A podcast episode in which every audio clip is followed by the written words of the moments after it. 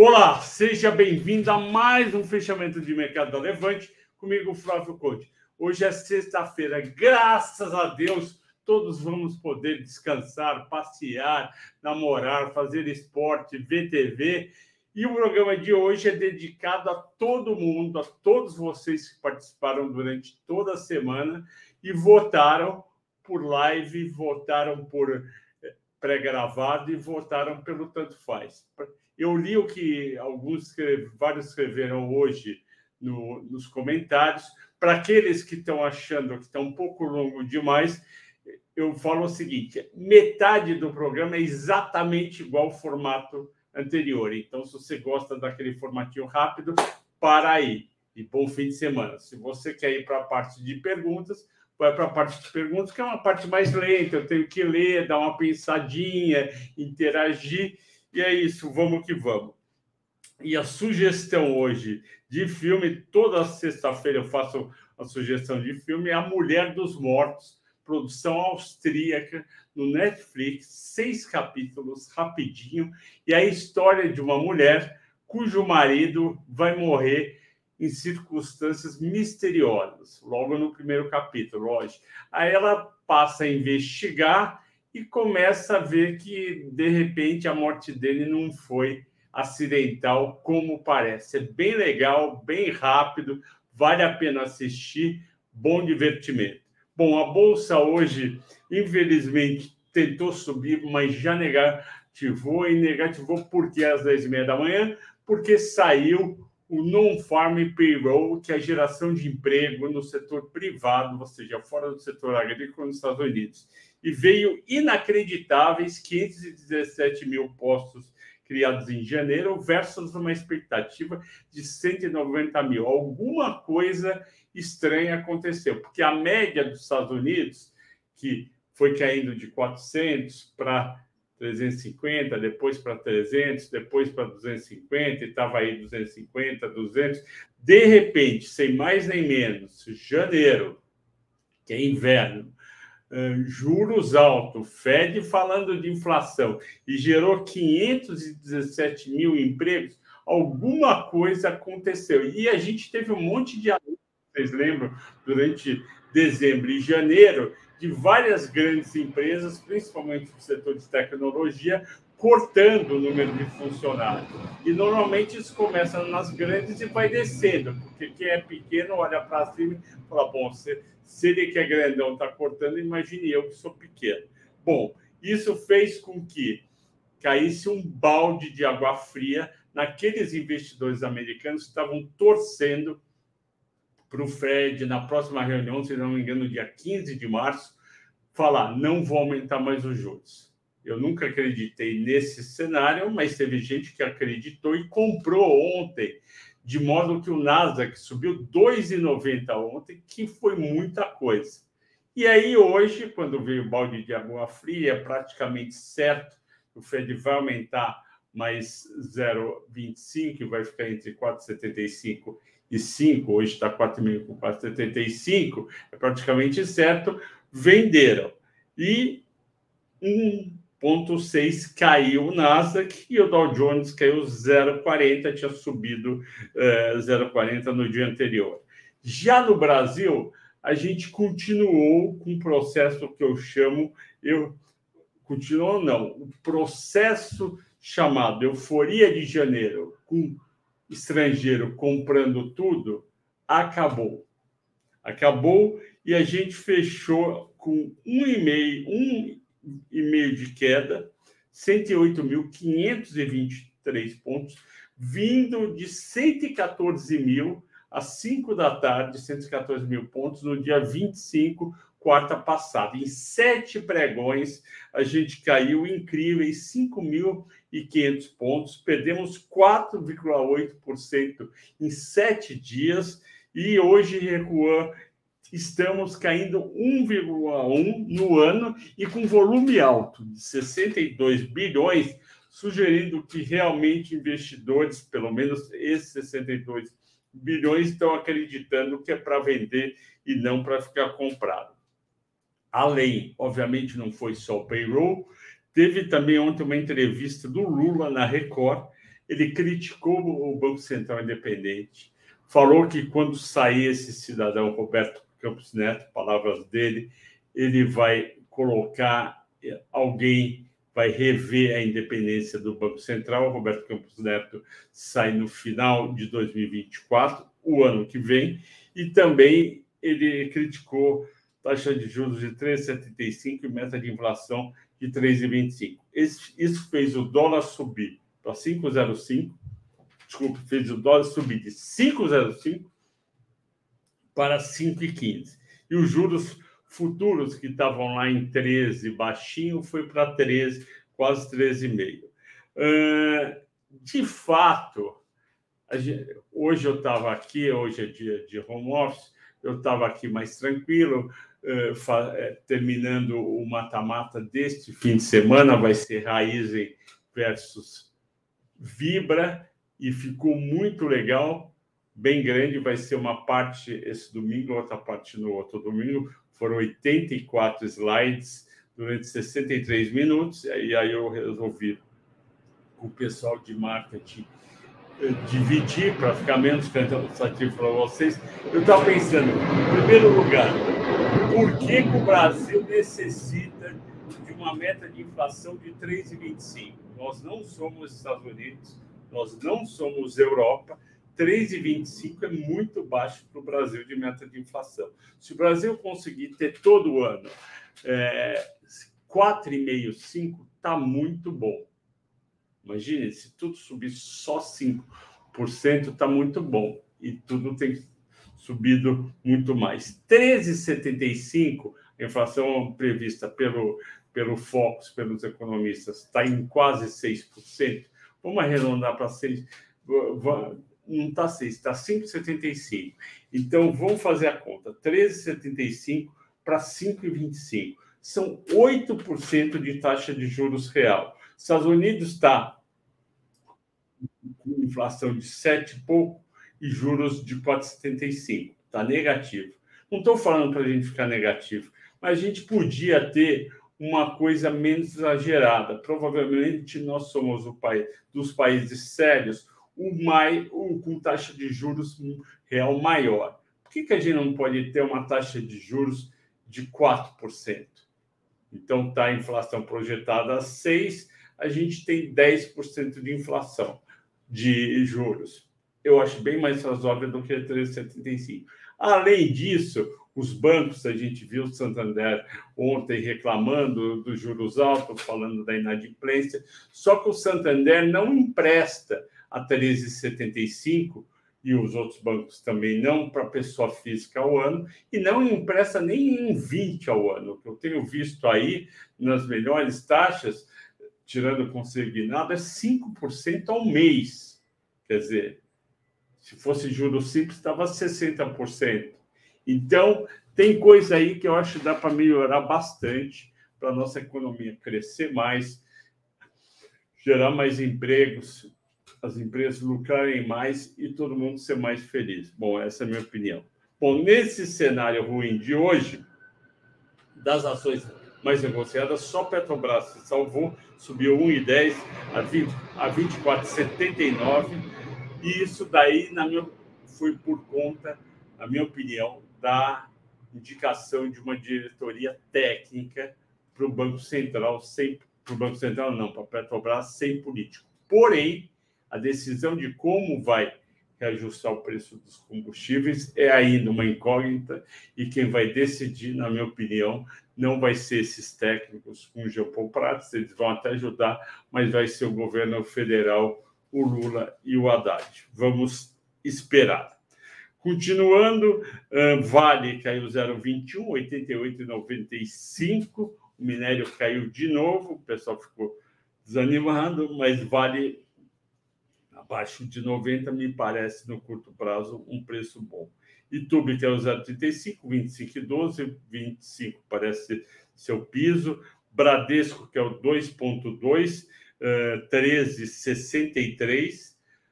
14 parecia o piso. Semana que vem, isso é muito importante, investidor.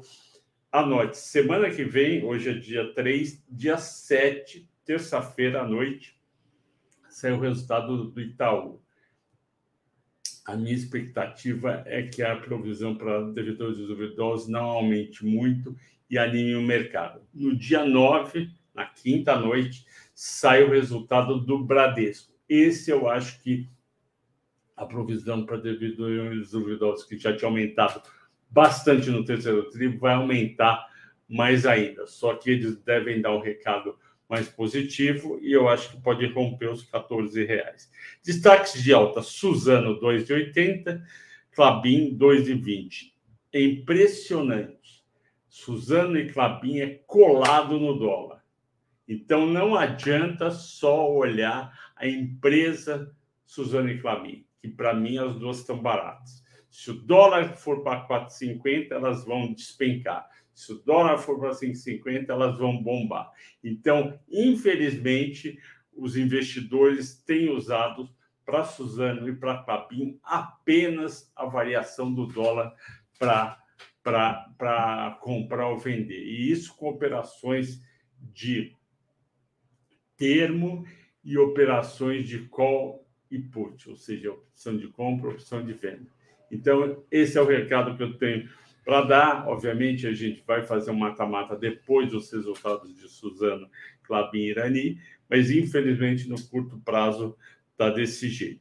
Então, se segunda-feira o dólar vier de 5,15 para 5,10, Suzano e Clabin vão estar nos destaques de baixo e não de alto. Raizen subiu 1,3, tinha caído ontem.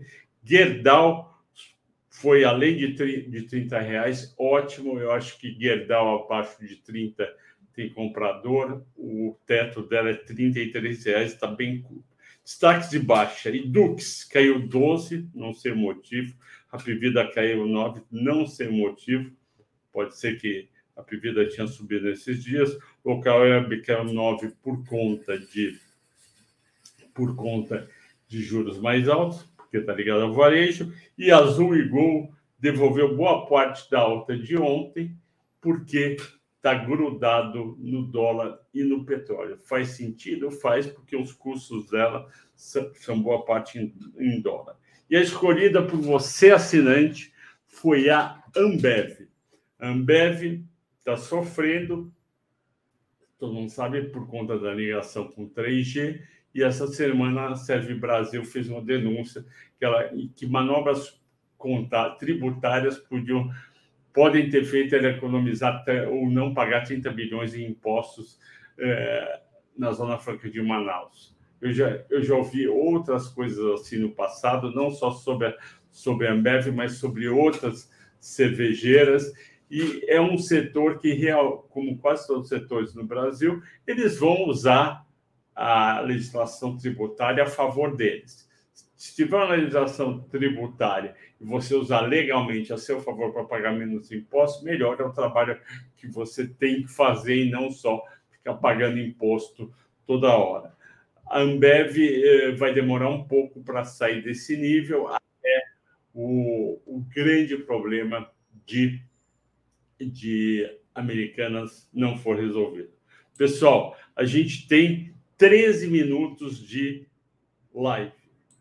Então é o seguinte, para quem só quer a live curta, está aqui no mesmo formato do anterior. Então, bom fim de semana para você, bom descanso. Ou se você está vendo no fim de semana, também bom fim de semana e bom descanso.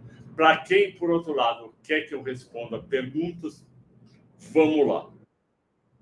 Uh, William, Seria mais vantagem no longo prazo ter Cosan no lugar de Raiz e, Vale? Obrigado pelo trabalho. Não, William. É, eu tenho um pé muito atrás com a Cosan.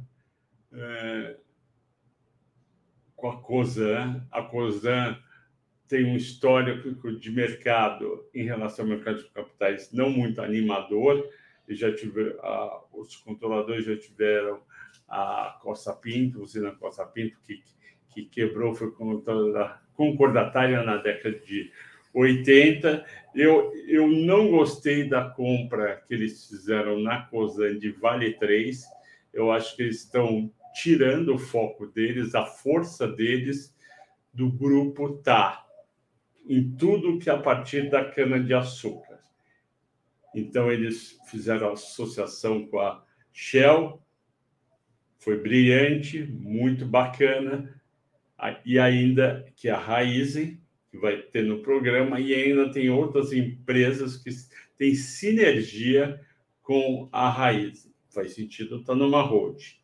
É, essa posição em Vale, eu preferia que eles gastassem o tempo deles em redução de dívida do que eles têm uma dívida bem alta do que em, em montar uma operação super complexa para entrar num setor que não é o foco deles. Se fosse para Petrobras ou para Ultrapar, eu ia entender um pouco, mas eu realmente não entendo e não concordo com a compra da Vale 3. É, você vai ver no vídeo é uma margem muito pequena que tem a raiz em a Vibra, é 3,5% a margem bruta. Eu nunca tinha feito uma análise de uma empresa com uma margem bruta tão pequena. Então, se você parte do lucro bruto, que é só 3,5% da sua receita, a chance de você não ter lucro é enorme. Que muita coisa pode acontecer, inclusive despesa financeira grande. Então, eu fiquei realmente preocupado. Esse foi o William Araújo. Agora Bruno Berger.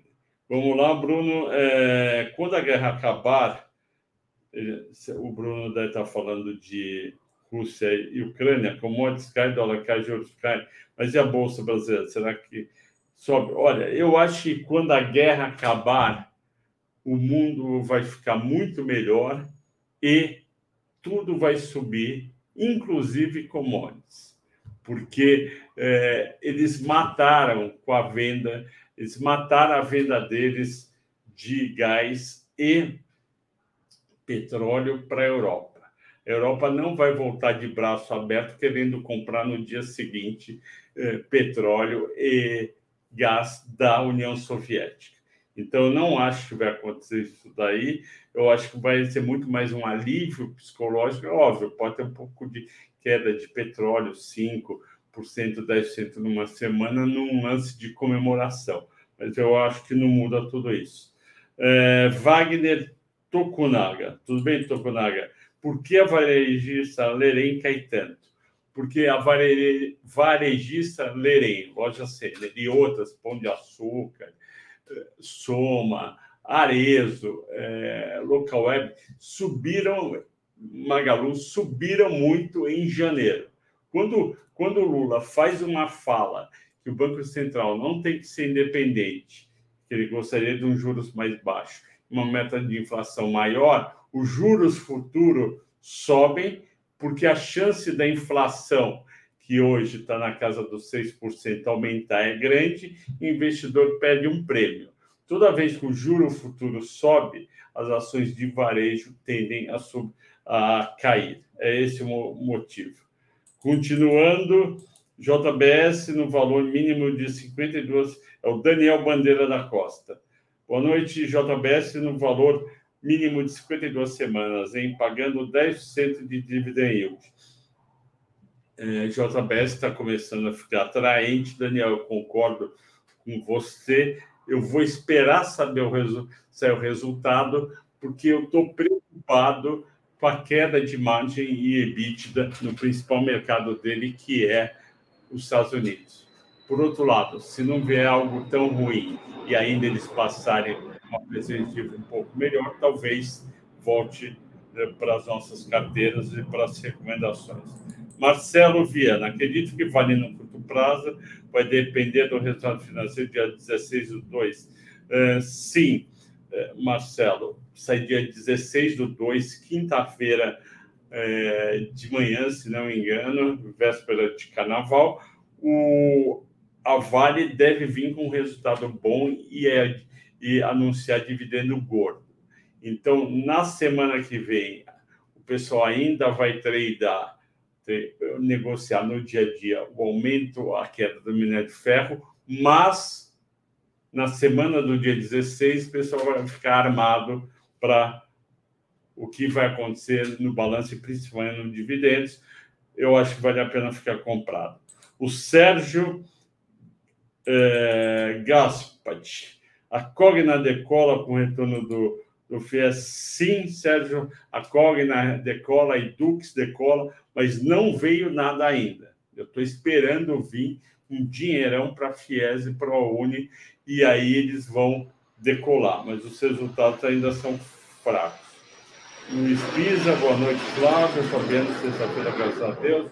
Bola sextou. Qual a dica de filme ou série de hoje? Perguntou Anderson Figueiredo. A dica foi A Morte, a, a Mulher dos Mortos, que é uma produção austríaca muito bacana, seis capítulos na Netflix, não perca. É, JP, programa, excelente programa. Anderson, Elete 3 me assustando, comprei a 40 a, a 42,90 indicação de, de análise, de casas de análise. Realmente, a culpa é do 3G, que ele pode ter que vender um pouco de Eletrobras para pagar o que ele deve na Americanas. Não tem nenhum motivo fundamentalista. Passou Americana, passou Americanas, a, ela volta para o lugar. Anderson, eu também estou preocupado, eu tenho nas carteiras. Vendel, manda um abraço para os investidores de Uberlândia, abraço para os investidores de Uberlândia e também, portanto, do Triângulo Mineiro, estamos juntos. Bolsa 104 mil, mil pontos, eu compro, deve ser projeção do Henrique e do Ricardo, eu acho também interessante. Uh, minha querida Silmara, você acha que tem alguma chance real da Sanepar ser privatizada? Sim, o Ratinho vai privatizar esse ano, no, até o fim do ano, no máximo no primeiro trimestre, a Copel, e depois vai para cima da Sanepar, e as duas companhias vão melhorar mais ainda. Eu acho que vale a pena ter em carteira. Rei Brito, boa noite. BEPAC tem recém nos 20 ou ainda pode cair mais? Vai ter que perguntar para o Henrico no morning de segunda-feira. É, Roger Metal, comprei Comprei Copel hoje, Trophy Yellow Smiling. Bom, hoje é dia de queda de mercado. Se o mercado vai até 104 mil, que nem disse o nosso colega aqui, é, não dá para acertar direitinho naquele lugar da mosca. Luca Eletro, Copel está cara, eu não acho. É, você acha melhor? Roger Dias Dias, melhor realmente esperar para aportar em Vale? Sim, eu acho que tem que esperar um pouco espera, divide teu dinheiro, compra três lotes até sair, mas torce para o preço do minério não estragar a festa, porque se ficar caindo todo dia meio por cento o preço do minério, estraga a festa. Boa no... Júlio César, boa noite. Até onde BBDC3 pode chegar com o resultado do quarto trimestre? Uh, eu acho que tem no máximo para cair aí mais um centavo. O piso para mim da BBDC 4 é 2,85. B3, essa é a, essa é a, a 3 perspectivas. Para mim, a perspectiva é de andar de lado a B3. Vai ter resultado em março, ela vai anunciar dividendo. Eu acho que o pessoal não vai negar o papel. Felipe dos Santos, o que acha de Fabinho e Suzana? É, as duas. É, eu gosto mais de Suzano do que de Clabin, só que eu acho as duas muito endividadas. Elas estão baratas e elas estão com plano de investimentos. Então, elas vão continuar só seguindo o dólar, infelizmente. Sai o resultado, todo mundo olha, compra um pouquinho e depois volta a acompanhar o dólar.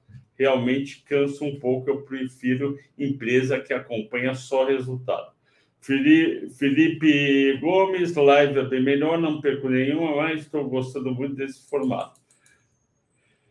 Uh, se Santander agora é o Hermenildo Cardoso. Tudo bem, Hermenildo? Santander, Itaú e Bradesco vai apresentar em balanço fraco, ser um novo nível de preço do setor? Não necessariamente, porque eles podem apresentar um resultado fraco e falar o pior já passou, a perspectiva é positiva. Então, não dá para cravar que cai mais, eles já caíram bastante mais do que o, a perda das americanas. Esse é meu ponto. É, Fred Regiane, tudo bem, Fred? Como será, como deve vir o resultado de Uzi Minas na semana que vem? o, o resultado de Uzi Minas na semana que vem pode vir fraco, porque ela teve que investir em mais reforma de um alto forno no, terceiro, no quarto trimestre, e o quarto trimestre de vendas dela é fraco, porque a indústria automobilística faz a maioria, boa parte dos serviços no terceiro trimestre e depois vai diminuindo no quarto. Vamos ver. É, eu não estou muito animado. Felipe dos Santos. Elete 3 a 40 tá barata? Tá barata, mas tem esse problema do 3G, então a gente, infelizmente, Ambev e, e Elete estão contaminadas pela questão americana 3G.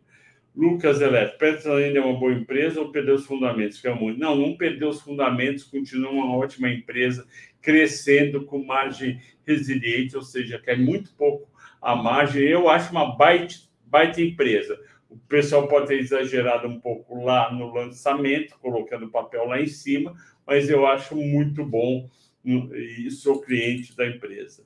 É, Agostinho pergunta de, de Fleury, gosto muito de Fleury, não vejo motivo para andar caindo, é uma baita empresa, tem fluxo de caixa positivo, tem dívida baixa, paga dividendo, eu fico comprado Agostinho em Fleury.